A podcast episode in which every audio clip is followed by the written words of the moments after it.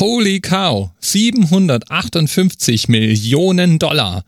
Das ist jetzt nicht etwa der Preis eines neuen Superhochhauses oder eines Flugzeugträgers oder sowas. Nein, das ist der Lotteriegewinn, den eine amerikanische Krankenschwester bei der sogenannten Powerball Lottery heimtragen durfte.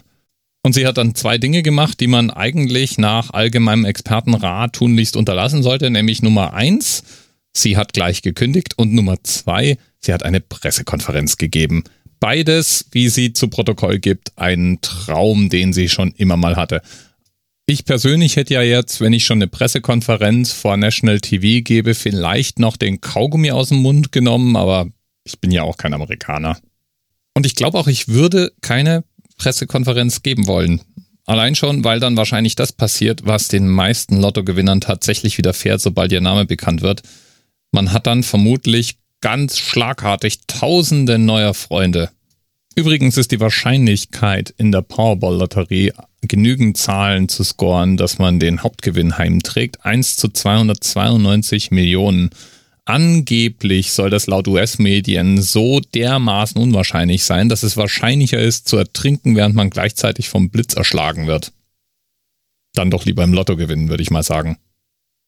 Übrigens, um einfach mal obszönen Reichtum daneben zu halten, habe ich auch eine Meldung gefunden, wonach ein russischer Oligarch seine Yacht für 758 Millionen Dollar verkaufen würde. Für sowas gibt es eigene Dienstleister, also Luxusjachtmakler gewissermaßen.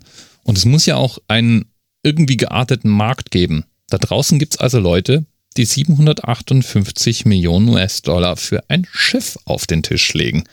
Und unsere Lottogewinnerin, die könnte sich dieses Schiff gar nicht leisten.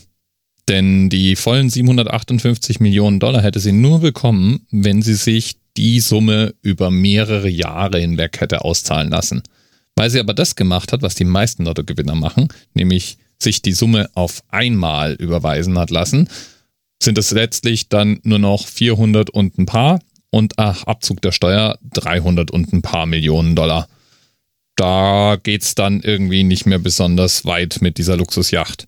Und es bleibt die Erkenntnis, dass man auch 758 Millionen Dollar, wenn man denn will, in einem Rutsch ausgeben kann.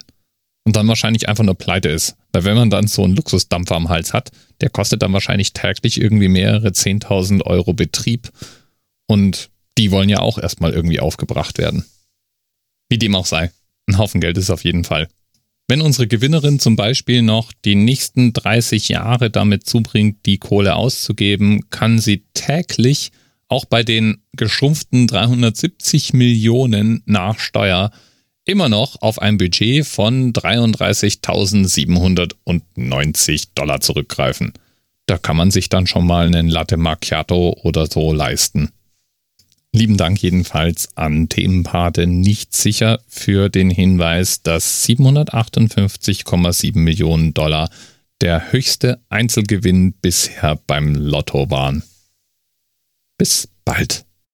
Thema Rest 10, 9, 8.